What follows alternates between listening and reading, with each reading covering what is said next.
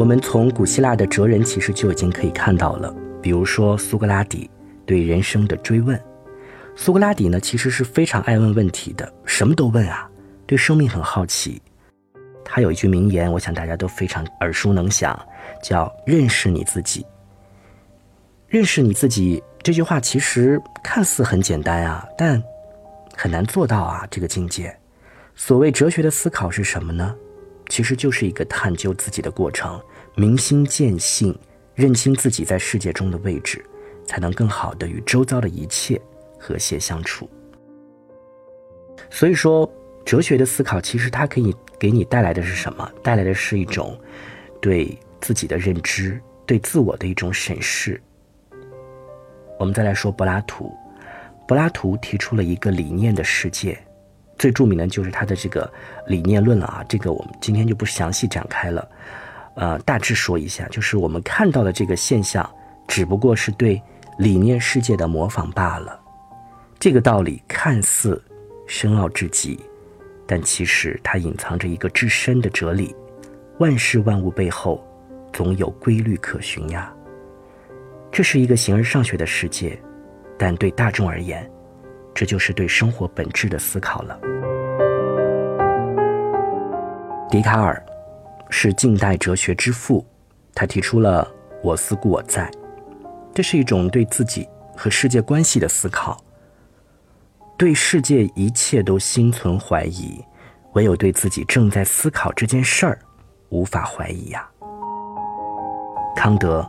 提出了三大批判，看似深奥至极，但其实呢，康德是一个温暖的哲学家，他有着极强的人文关怀。三大批判呢，都是在探究一个终极的话题：人是什么？人可以知道什么？应该做什么？可以期望什么？这样的哲学，其实就是在探究生活的真相。尼采，一个非理性主义者，对传统的一切都进行批判。尼采说什么？上帝死了，强调一种强力的意志，以表达对生命的张力。读尼采你会怎样？整个人都会沸腾的。为什么呢？因为尼采说出了我们很多现代人的心声啊，对传统的束缚的一种冲破。比如说，我们现在很多人啊，忙于工作呀，忙于这个各种应酬啊，或者忙于各种这个体制内或者体制外这种这种规则的束缚。你去读一下尼采，你会发现这一切都是过眼云烟。所以，尼采会带给你很多能量。我也非常喜欢尼采。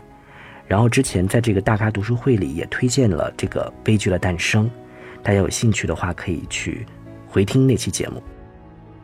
当然，哲学家要列举的其实太多太多了：叔本华《痛苦的智慧》，海德格尔的《诗意栖居》，萨特的存在主义等等。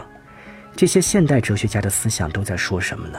其实都是围绕着生活本身、人和世界的关系、人自己和自己的关系。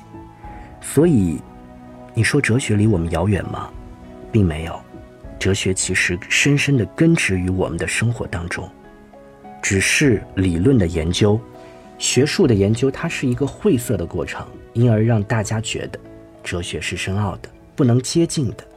这其实是一种错觉，但往往就是因为这种错觉，让大家对哲学产生了距离感，会认为哲学是真的是深不可测，不能接近，太过于玄妙，不接地气。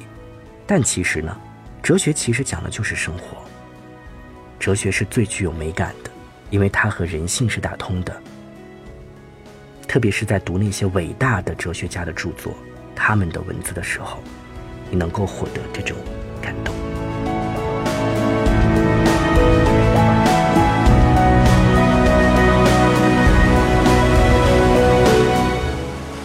所以，哲学是什么呢？哲学当然是爱智慧，啊，因为这个爱智慧我们都已经非常熟悉了。这个，呃，对这个哲学的这个呃定义。哲学也是理论的论证，因为哲学必定它是一个，啊，具有严密的逻辑演绎的这么一个体系。但我更认为，其实哲学其实就是对生活本身的一种探索，对世界真相的一种探索。所以你说，哲学离我们遥远吗？哲学近在咫尺啊！